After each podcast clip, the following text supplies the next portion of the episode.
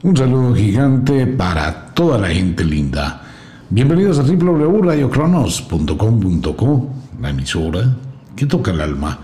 Wicca, la escuela de la magia, o Fuku Store, todo el universo de la magia atrapado en una gota. Un saludo para toda la gente, bienvenidos, entremos al Coven, al mundo, curso de magia Wicca. Aclaro, esto es un decir, curso de magia Wicca hay miles y miles y miles de formas de encontrar el conocimiento y la sabiduría. Solamente nos encargamos de dar una serie de tips o de comentarios desde nuestro punto de vista sin ser una verdad, ni imponer una verdad, ni muchísimo menos.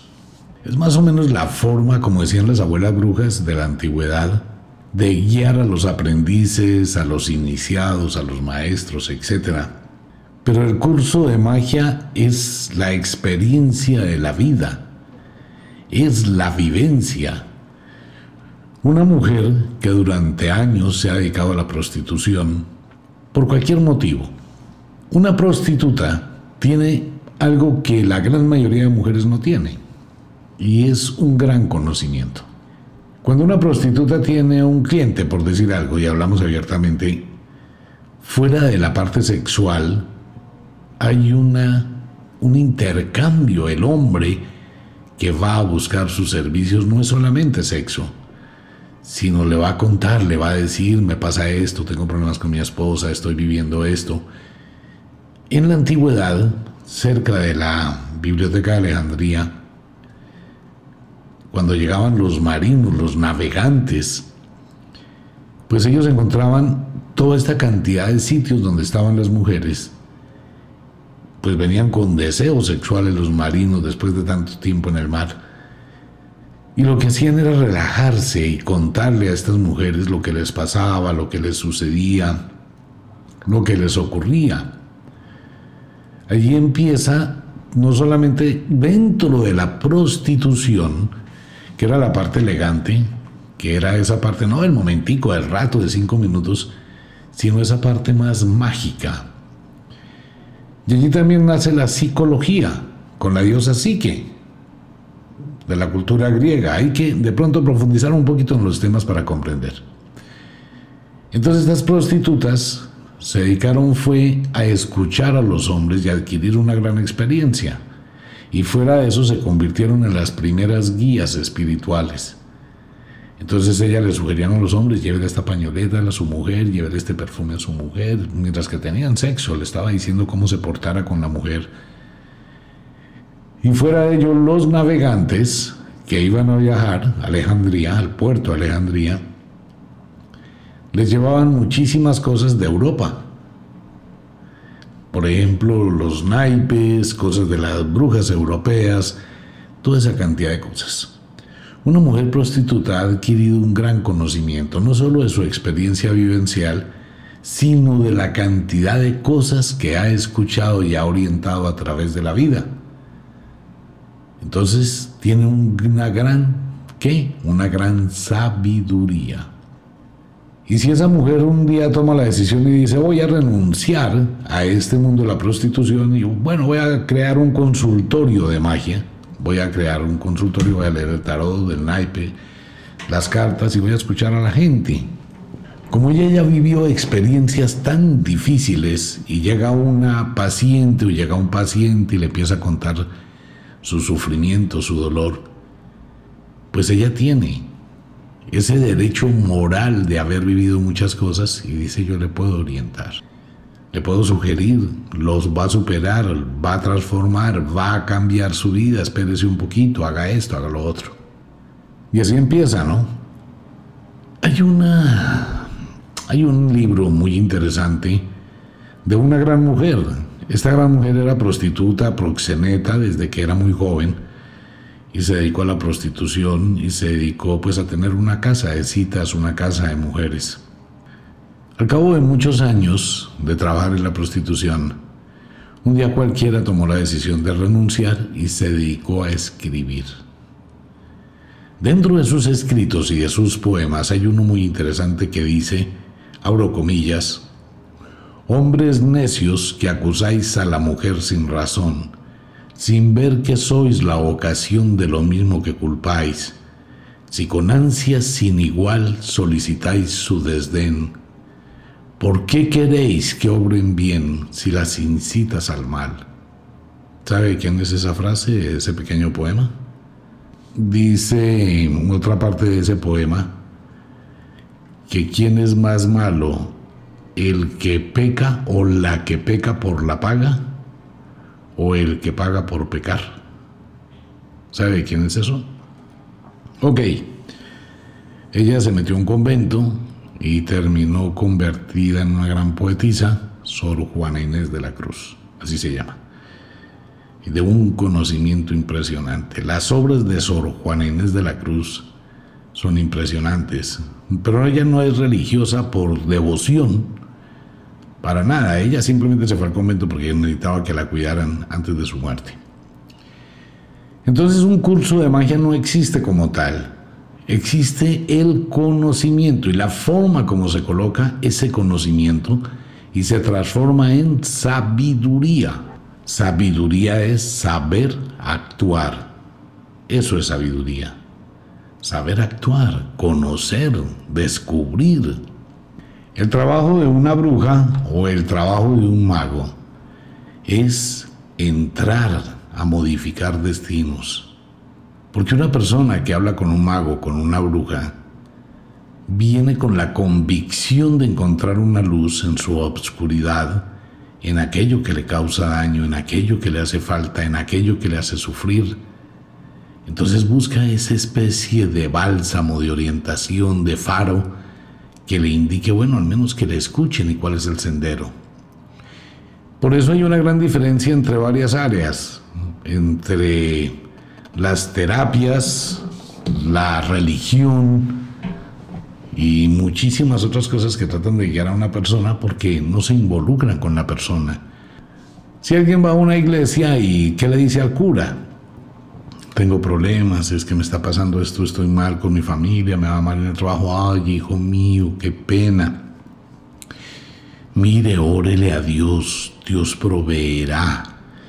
Eso tenga fe que Dios va a ayudarlo, hermano. Si usted va donde el pastor, oye hermano, tiene el diablo metido, hermano, hay que hacerle una liberación para quitarle el mal, para que le vaya bien. Usted no le está diciendo ni agua. Si va a otro lugar, siéntese, ¿qué es lo que le pasa? No, es que tengo problemas con no sé qué, pues aprenda a manejar sus emociones. Aprenda a tener calma. Vamos a mirar, necesitamos hacer 50 terapias, señor una cada semana de 45 minutos, viene, se acuesta en el diván, yo me siento y hábleme de lo que le inquieta. 50 ah, terapias y ni culebras, como dicen por ahí. Nada, no pasó nada, no se cambió nada. Entonces es fría la relación. Fría.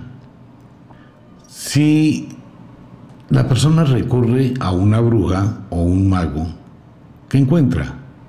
Pues encuentra eso que hemos hablado muchas veces en los programas y se llama catarsis. ¿Qué es catarsis? Catarsis va acompañado de algo que no le gusta mucho de mis oyentes cuando hemos tenido consultas y a veces programas. Se llama rejoterapia. La rejoterapia no le gusta a nadie que lo vacíen, que lo griten, que lo regañen, que le digan, ¿sabe qué? Le devuelvo su plata porque usted es una persona mediocre. usted le quedó grande su vida. Usted le quedó grande reconocer su dignidad. ¿Cómo así que sigue con ese tipo que ha tenido siete mozas y usted todavía se aguanta y todavía está pidiendo ayuda? No, pues tiene varias opciones. Pues quiéranlas como hermanitas o como novias también. Haga un trío. Vuélvase amiga de todas y todos viven felices. Pero no se mortifique. Entonces se llama reijoterapia o terapia de choque. Si nos damos cuenta de hablar de un curso de magia, nadie tiene el derecho en el mundo de decir este es el curso que supera otro curso o supera otra guía. No, existen muchas personas que ven la magia desde diferentes ángulos, desde diferentes puntos de vista y todos son valederos. Si se está canalizado en el amor de la naturaleza y en el amor por la naturaleza, y en el bienestar que debe entregársele a una persona que maneje o modifique su vida y por ende su destino. Eso es. Por eso la vieja religión habla de los magos y de las brujas como arquitectos del destino, arquitectos de la sabiduría, campesinos del alma, porque es donde se siembran nuevas semillas. Y el mundo comienza a abrirse a este tipo de conocimiento y empieza a abrirse a este tipo de cosas. Y la bruja o el mago que lo hace bien hecho, que es honesto, ante todo mire una sugerencia. Sea lo más transparente posible. No engañe, no haga cosas, no muestre cosas que las mismas personas y las demás personas saben que usted miente. Entonces hay gente que por llamar la atención y por presumir hace cosas que no están bien hechas, que era lo que hablábamos en días anteriores.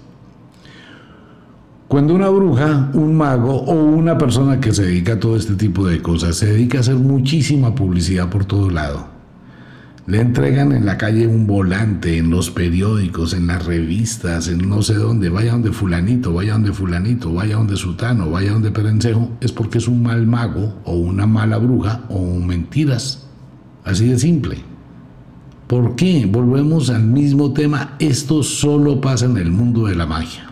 Aquí no es el médico cirujano plástico que hace publicidad en las redes sociales, que hace publicidad y tiene su página y está compitiendo con mil cirujanos plásticos a ver a quién le pone teticas plásticas. No, no es eso. La bruja o el mago no necesitan de ese tipo de publicidad. Recordemos lo que hemos hablado, esto se hace voz a voz, por recomendación de una persona que está satisfecha y lleva a otra persona que está satisfecha y lleva a otra persona. Pero el mago o la bruja que tiene que mirar cómo consigue personas nuevas todos los días, pues es una mala bruja o es un mal mago. Así de simple, eso no funciona así. Entonces es importante tener esa parte en cuenta. ¿Por qué? Porque si yo no tengo un grupo de personas a las que les estoy ayudando y normalmente si soy buen mago, buena bruja, voy a tener personas que van a venir cada mes, que van a estar ahí pendientes, que voy a estarlos acompañando. Es como su médico de cabecera, usted tiene un médico de cabecera siempre y va a ir siempre donde ese médico. Lo mismo. Ok. Entonces cuando una persona coloca su destino, su vida en las manos de un mago, de un brujo, debe tener la sabiduría para guiar.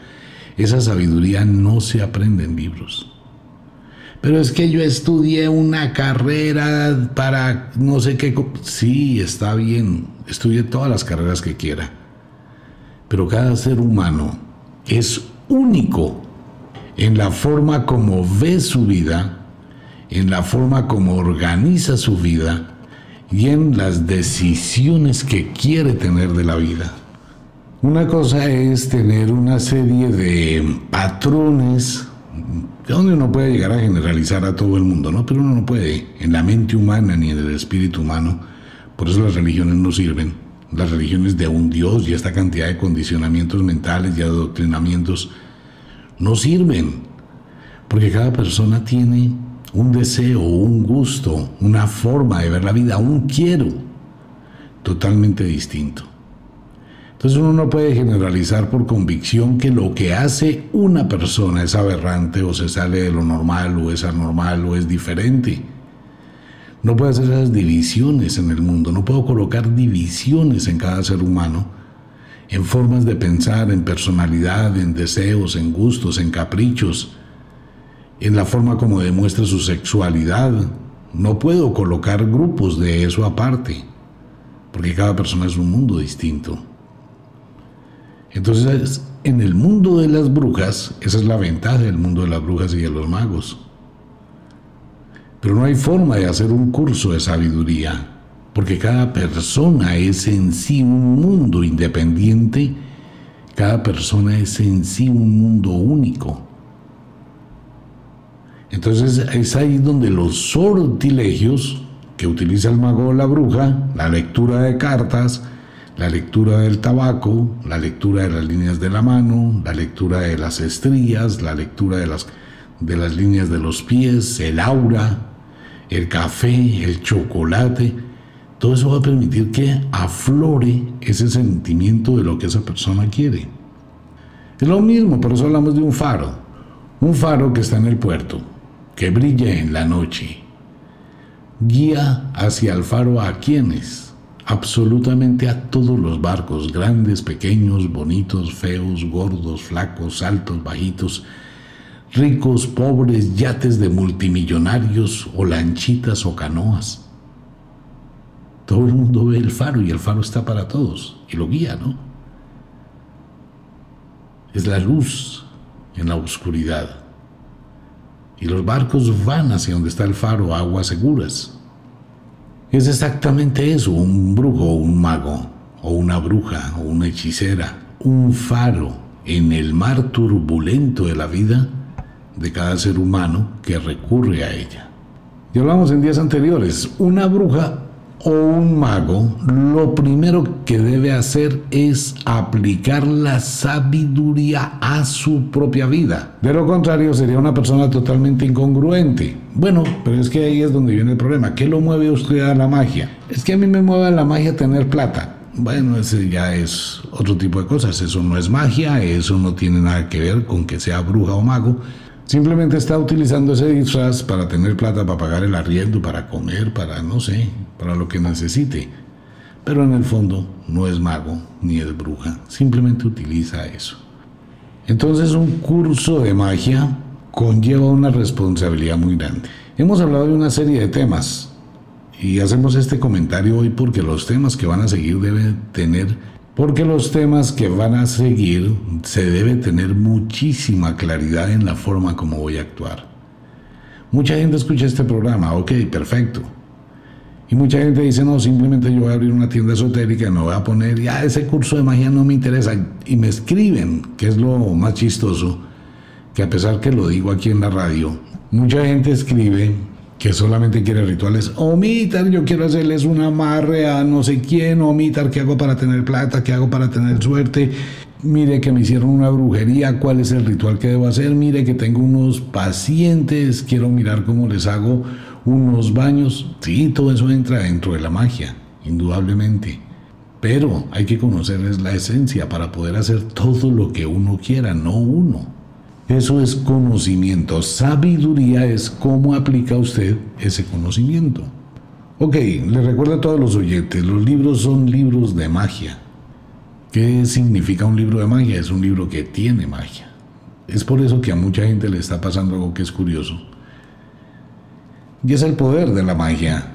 Es que cada vez que usted lee el libro, es un libro nuevo, es diferente y llega un momento en que usted puede tener el libro y abrirlo en la página que quiera y va a encontrar una cantidad de respuestas diferentes cada vez. Hablábamos en días anteriores de la sugestión, la mente, la transformación y la imaginación. La imaginación forma el papel más importante, el 99% de la magia es imaginación, tanto del mago, de la bruja, como de la persona que acepta la información que le brinda el mago o la bruja. Por eso abrimos esta ventanita esta noche hablando de ese tema. Usted puede decirle a una persona, mire, usted está embrujada, usted tiene un hechizo, usted tiene una brujería, le hicieron un ritual vudú, le tienen un entierro, le tienen una atadura, está sembrado en un cementerio, está sepultado en un cementerio, todo lo que usted quiera y la persona tiene problemas, no tiene trabajo, su relación pareja está mal, su situación está muy mal, y le acaban de decir que la causa de eso es una brujería. Entonces la persona entra en un conflicto. ¿Qué hago? ¿La solución cuál es? No, pues yo le quito la brujería. Hay que prenderle 20 velas negras, hay que ir al cementerio, hay que ir a sacarle el entierro, hay que desatarlo. Bueno, ¿y qué hago? Pues cada vela de esas tiene un costo de 100 mil pesos. Ah, eso no está bien. En el mundo de la magia no. Hágalo como otro negocio si usted quiere. pero es abusar de la situación que tiene una persona. ¿Que hay cosas que valen muchísimo dinero en la magia? Sí, claro. Hay cosas que pueden costar muchísimo dinero, 50, 100, 200 millones de pesos. ¿Por qué?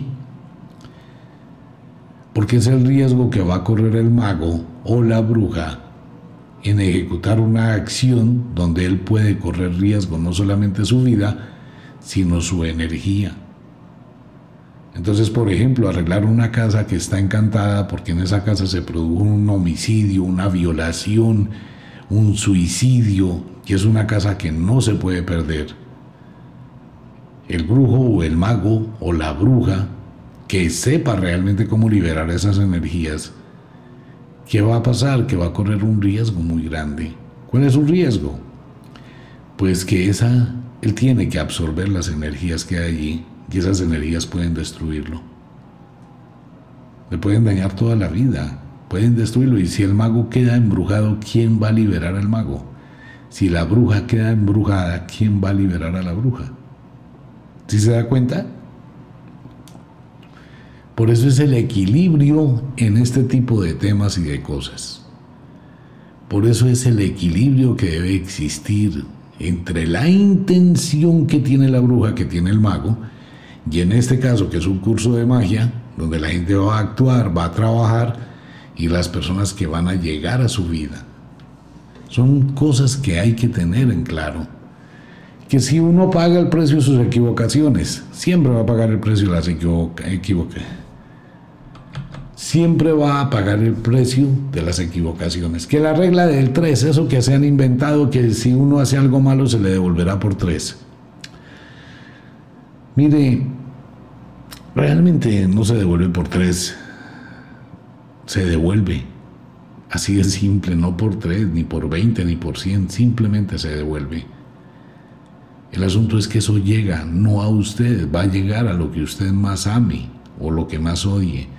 Y después de que termina con lo que más odie, va a terminar con lo que más ama. Y después que le ha quitado lo que más odia, lo que más ama, termina destruyéndolo a usted.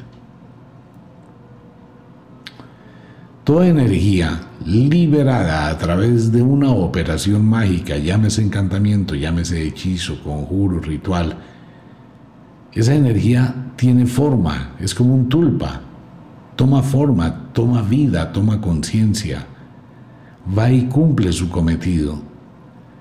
Y cuando termina de cumplir su cometido, ¿hacia dónde va? se devuelve a su creador. Pero no llega al creador porque usted nunca piensa en usted mismo. Usted piensa en lo que más ama. Su hijo, su hija, su familia, sus cosas materiales, las personas que le rodean. O piensa en lo que más odia.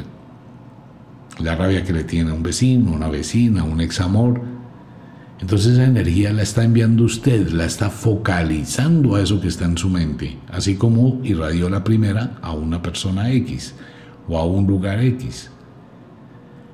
Esa energía va y cumple su cometido con esa segunda persona y se devuelve a usted. Pero usted no piensa en usted, piensa en otra persona más. Y a esa otra le llega la mala energía, y a esa otra, y a esa otra, hasta que ya no tenga usted en quién pensar y va a pensar en usted, ¿por qué me pasa esto a mí? Y ahí es cuando paga el precio. Y en la magia se lucha contra la terquedad del mago y la terquedad de la bruja. Si hacen las cosas mal hechas les va a ir muy mal, téngalo por seguro. Esto es manejar un equilibrio perfecto entre la luz y la oscuridad. Y no se preocupe por plata, que lo que va a tener es muchísimo dinero. Si usted es bueno en lo que hace, pues va a tener que atender, no sé, 20, 30 consultas al día casi mil personas al mes. Y si tiene muy buena acogida, pues va a tener muchas más y le va a subir al precio de la consulta porque ya tiene muchas. Va a llegar un momento en que está saturado y dice no puedo atender consultas por los próximos cuatro meses. Como lo dice el viejo adagio de la abuela bruja, cría fama y échate a la cama. Es lo mismo. Pero entonces ya lo conoce y la conoce tantas personas que que le han dado reconocimiento, entonces no necesita trabajar por plata. porque eso llega por añadidura. Si usted le ayuda a una persona a vender una casa que lleva 5 o 10 años porque estaba anclada mentalmente o estaba eh, bloqueada las energías de esa casa y por eso no se vende, y usted le dice a la persona, bueno, mire, yo le voy a ayudar a vender su casa, le voy a hacer un ritual, le voy a hacer una limpieza, vamos a hacer que su casa tenga brillo, tenga luz, porque no la tiene. Y en el momento en que usted la venda, pues igual que cobra cualquier comisionista de finca raíz, me da el 5%. Y se la ayuda a vender rapidísimo. Entonces la persona vendió la casa en 100 millones. Ah, bueno, mire, aquí tiene esto, porque usted ayudó, porque usted construyó, pero nunca pida antes. Trabaje primero y después le pagan. Yo, acostúmbrese a eso. Trabajo primero y después me paga. Que si no le pagan, usted no se preocupe. La ley de la compensación es total. Cuando una persona le promete a usted una ayuda o cuando se le dice a un mago que ayude o a una bruja y se le hace una promesa y esa promesa se rompe, aléjese de esa persona y déjele eso a la magia. Se dará cuenta con el tiempo cómo funciona. Entonces la imaginación trabaja en los dos bandos, en el brujo, la bruja, el mago y la persona que consulta o el consultante. Allí actúa la imaginación, la sugestión, la transformación, los cambios, la creación y la generación. Entonces, ¿qué ocurre? Que un proceso mágico no se puede hacer en una sola consulta y ya le cambió la vida a la persona. De hecho, la vida de las personas cambian con la primera consulta. ¿Y qué es lo que pasa ahí? Que muchísima gente, y esto es algo que en experiencia personal ha pasado durante muchos años. Uno tiene una persona, le ayuda, le obsequia una poción, le obsequia algo para que le vaya bien y empiece a destrancarse. La persona le empieza a ir muy bien. A mí ya me fue bien, yo ya no necesito, me olvido de la magia. La poción cumplió su misión dos meses, tres meses y se fue esfumando. La persona continúa, solo que no se da cuenta que las cosas van a tambalearse. Al cabo de unos 6, 7, 8 meses, las cosas vuelven a cambiar, peor que antes. Es cuando la gente que hace, uy, yo me acuerdo que Omitar me regaló la famosa esencia de albahaca morada que nosotros entregamos para el trabajo. Nos regaló la albahaca morada, me fue muy bien, conseguí el trabajo así al otro día. Yo vuelvo a omitar que si me regala la esencia de albahaca morada. No. No puedo regalársela. Ya le regalé una. Entonces la otra, claro, la otra le vale un millón de pesos. Usted se ganó 16, 18 millones en la primera que fue gratis y no se acordó de la magia. Ahora que ya no tiene magia, vuelve otra vez si quiere gratis. No hay gratis. Pero le voy a decir algo, usted me puede decir, le voy a dar un millón de pesos por un frasquito. Ok, y yo le voy a entregar un frasquito. ¿Le estaría haciendo un mal y la estaría estafando o lo estaría estafando? ¿Por qué? Porque la magia no le va a funcionar. Es muy celosa. ¿Qué debe hacer? Purificarse primero, que su intención no sea el dinero, sino que haya armonía si se da cuenta, así funciona todo. Es como si usted va donde un vecino, una vecina, vecino, mire que si me puede colaborar, que me haga el favor, es que no tengo para la comida, es que no tengo nada, y el vecino pues amablemente le presta o le regala o le da comida. La señora ahí va y dice, mire, el mercadito aquí tiene frijoles, arroz, agua, aceite, sal, azúcar, café, no sé qué, le hace un mercadito pequeño porque usted está en la necesidad y se lo da. Cuando usted ya está bien, se olvidó de la vecina. Por eso hablamos de una cosa que se llama en la magia gratitud. Y no solo en la magia, en la vida. En la magia es algo por algo. En la vida es gratitud. Y entonces usted cuando estuvo bien se olvidó de aquel que le dio la mano. Y el vecino y la vecina, mire, ve la señora cómo le ha ido de bien. Bueno, siquiera nos alegra mucho por ella. las cosas cambiaron y vuelve a caer otra vez. ¿Con qué cara va a ir usted donde su vecina a golpearle a decirle que le ayude? Se llama sabiduría, se llama conocimiento y eso no lo da un curso de magia. Lo da la vida, la experiencia de la vida.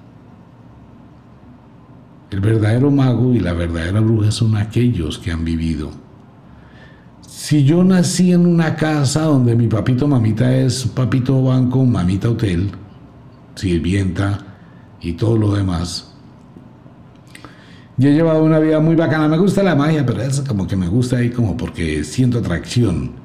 Pero en mi casa nunca tendí la cama, nunca cambié las sábanas, nunca lavé ropa. Eh, lo que tengo es porque mi mamá va y lo compra en el supermercado, en el mercado y papi me da mi mesada semanalmente, no sé, 300, 500 mil pesos.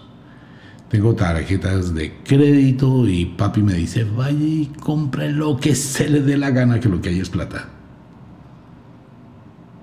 Y esa persona desde que nació ha vivido en esa cantidad de cosas y nunca ha sacado nada de su alma. Jamás.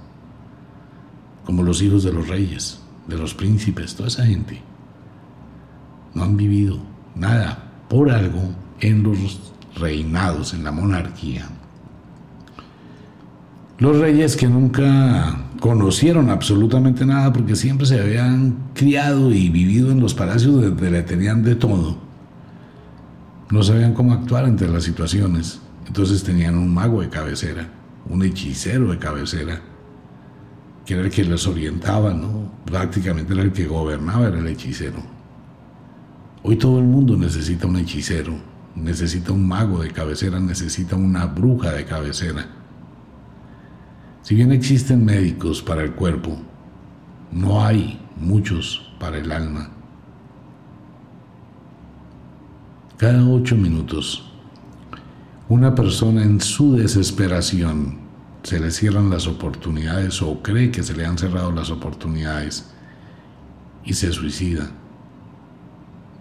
16 años, 14 años, 15 años, 20 años, 60 años. Y se suicidan de las formas más dramáticas. En el transcurso de lo que ha durado este programa de hoy, tres parejas en el mundo se han separado. ¿Cuánta gente está sufriendo? ¿Cuánta gente vive con un infierno en su alma sin encontrar con quién hablar, con quién hacer catarsis.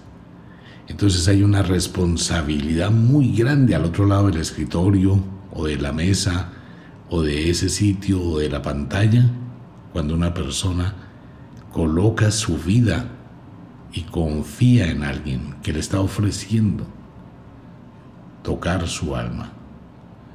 Por eso es una tarea titánica, heroica, y se aprende todos los días la experiencia de esta persona, el comentario de esta persona, la historia de esta persona, unido a la historia de esta otra persona. Por eso las abuelas brujas decían en la antigüedad que el diablo sabe más por viejo que por diablo. Y cuando le preguntaban al diablo, es un comentario, porque el diablo no existe le comentaban al diablo, venga, ¿usted cómo sabe tanto? Entonces el diablo decía, mire, yo me voy en los atardeceres y en los amaneceres. Cada vez que se reúnen cuatro mujeres en la cocina, me voy y me escondo detrás de la puerta y no hago ruido ni hago sentir mi presencia. Y en silencio, muy calladito, aprendo. Porque las mujeres tienen sabiduría natural. Y eso es totalmente cierto. Una mujer tiene impreso en su energía la sabiduría de la naturaleza. Pero es que es obvio, es lógico. La mujer necesita tener esa sabiduría instintiva que se transforma en conocimiento para poder criar a sus hijos. Entonces la mujer debe saber de todo, la mujer va a hacer de todo. Si a la mujer se le da la oportunidad de liberar su gran conocimiento, ténganlo por seguro, la mujer es una excelente carpintera, electricista, mecánica, es experta en pintar casas, en hacer camas de la nada, en hacer...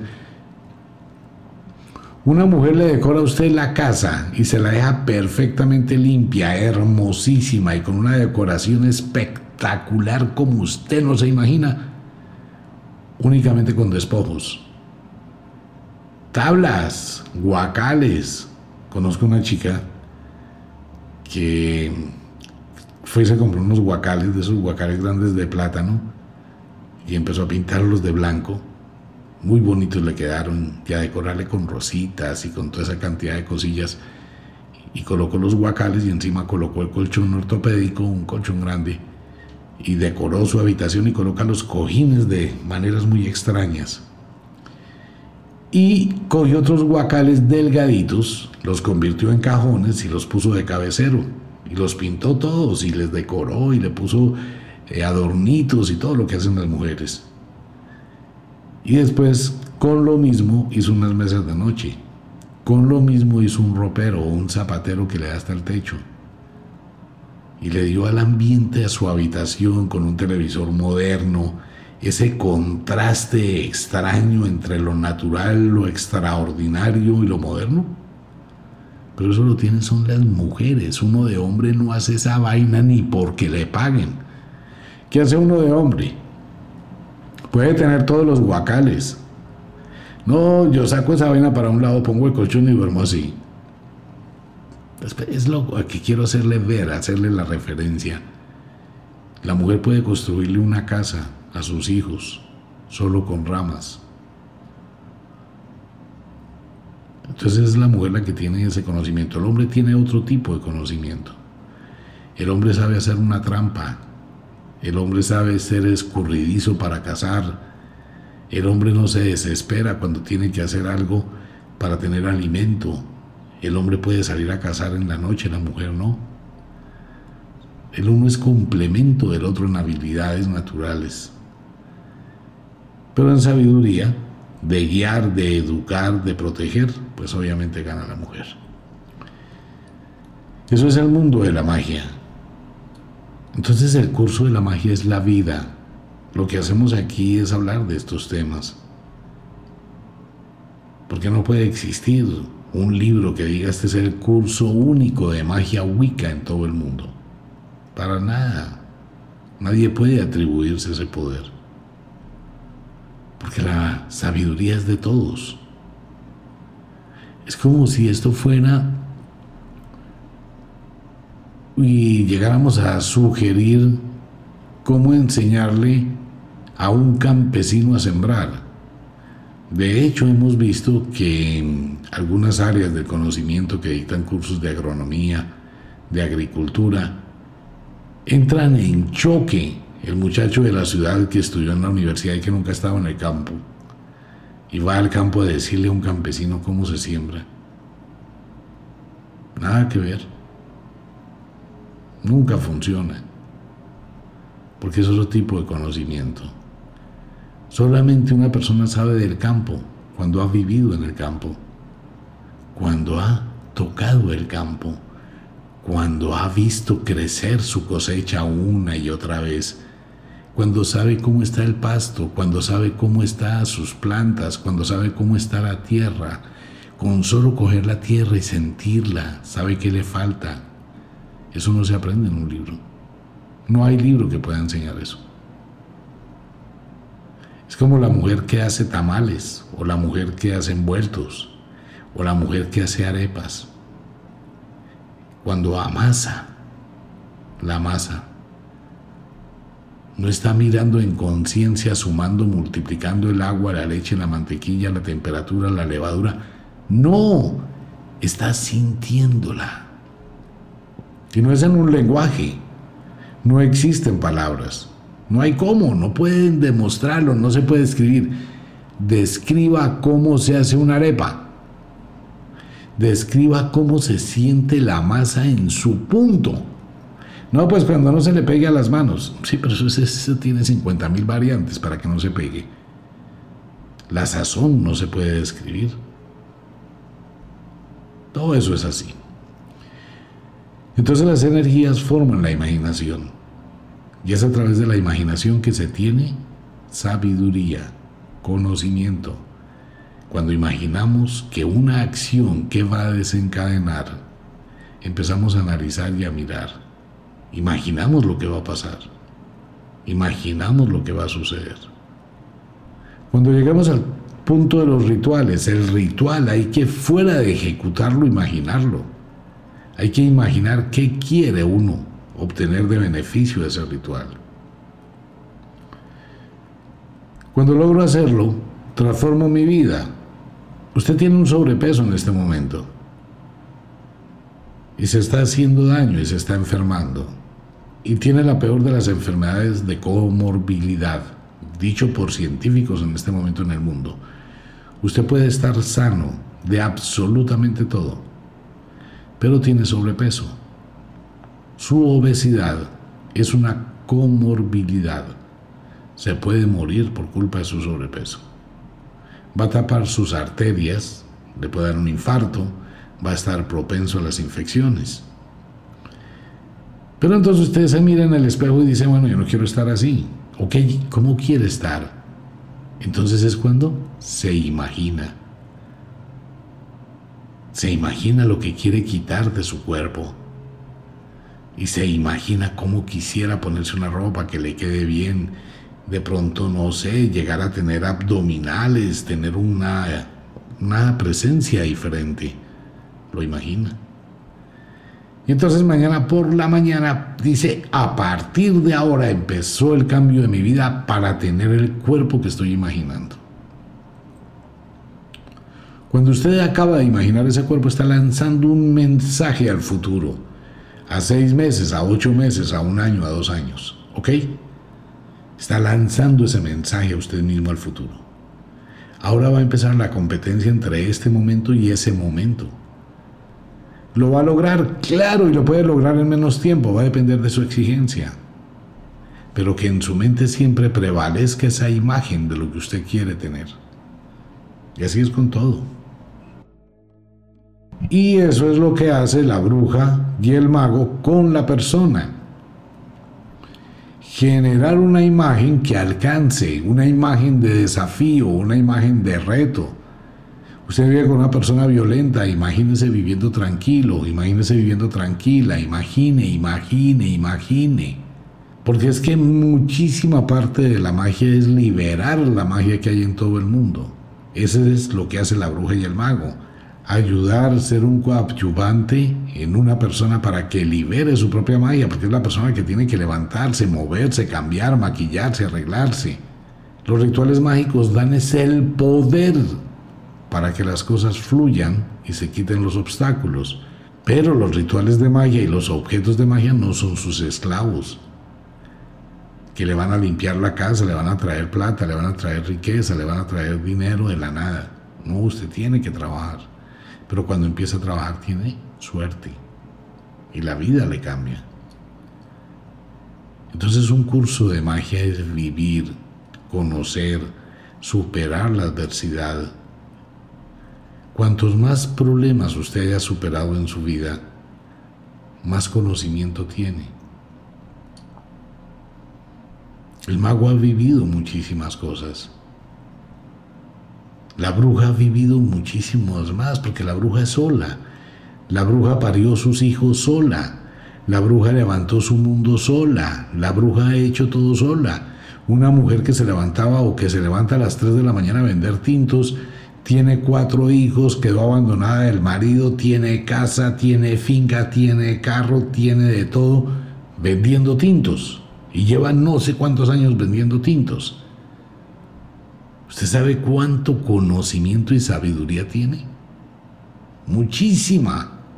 Tanto es así que hoy mantiene a los hijos casados y mantiene a los nietos, que tienen, bueno, no sé, muchas carreras, profesiones, porque es una forma diferente de aplicar la sabiduría. Entonces esa mujer se dedicó a vender tintos, se volvió experta en tintos. Usted se dedica a algo, paso a paso se vuelve experto. Entonces yo con los tintos que voy a vender voy a comprar un lote. Con la aromática que voy a empezar a vender voy a comprar ladrillos para construir en mi lote. Con las empanaditas que estoy haciendo voy a comprar lo que necesito como puertas y techo para el lote. Y se administra y se organiza. Así es todo en la vida, amigo mío. Venga, le cuento como también una invitación para 40 personas en Colombia. Yo creo que ya a esta hora no son 40. Y en Estados Unidos estamos entregando un mala. Este es de la filosofía hindú y zen, con muchísimos elementos del mundo de la magia, en Ofiuco Store. Véalo. Y quiero pedirle un favor antes de que lo haga, lea todo lo que dice. Por favor, no hay para muchos oyentes. De igual forma están las velas de la diosa Hecate. Igual, un favor que le pido a todos los oyentes. Todos los productos tienen una información. Antes de adquirirlo, tómese un tiempito. Entre a las páginas y lea para qué se usa, cómo se usa y para qué sirve. Están las velas de la salud de los genios, está la vela Hecate, están las demás velas, invitación para todo el mundo. Les recomiendo mucho las velas de Isis. Más adelante estaré dándoles algunas pautas de cómo se interpreta la cera que deja las velas. Y eso es para todo el mundo. Mire, lo invito esta noche a que reflexione, piense cuánta sabiduría tiene usted. Los problemas que usted haya tenido en su vida no han sido problemas, han sido experiencias maravillosas que le han dado mucho conocimiento. Usted ha superado muchas cosas difíciles de su vida. Ha vivido momentos complejos y tiene la gran sabiduría para haberlo superado. Esa es la magia, superar la adversidad, que es un juego. La adversidad y las dificultades están puestas en este mundo para que usted libere su poder interior, no como un castigo.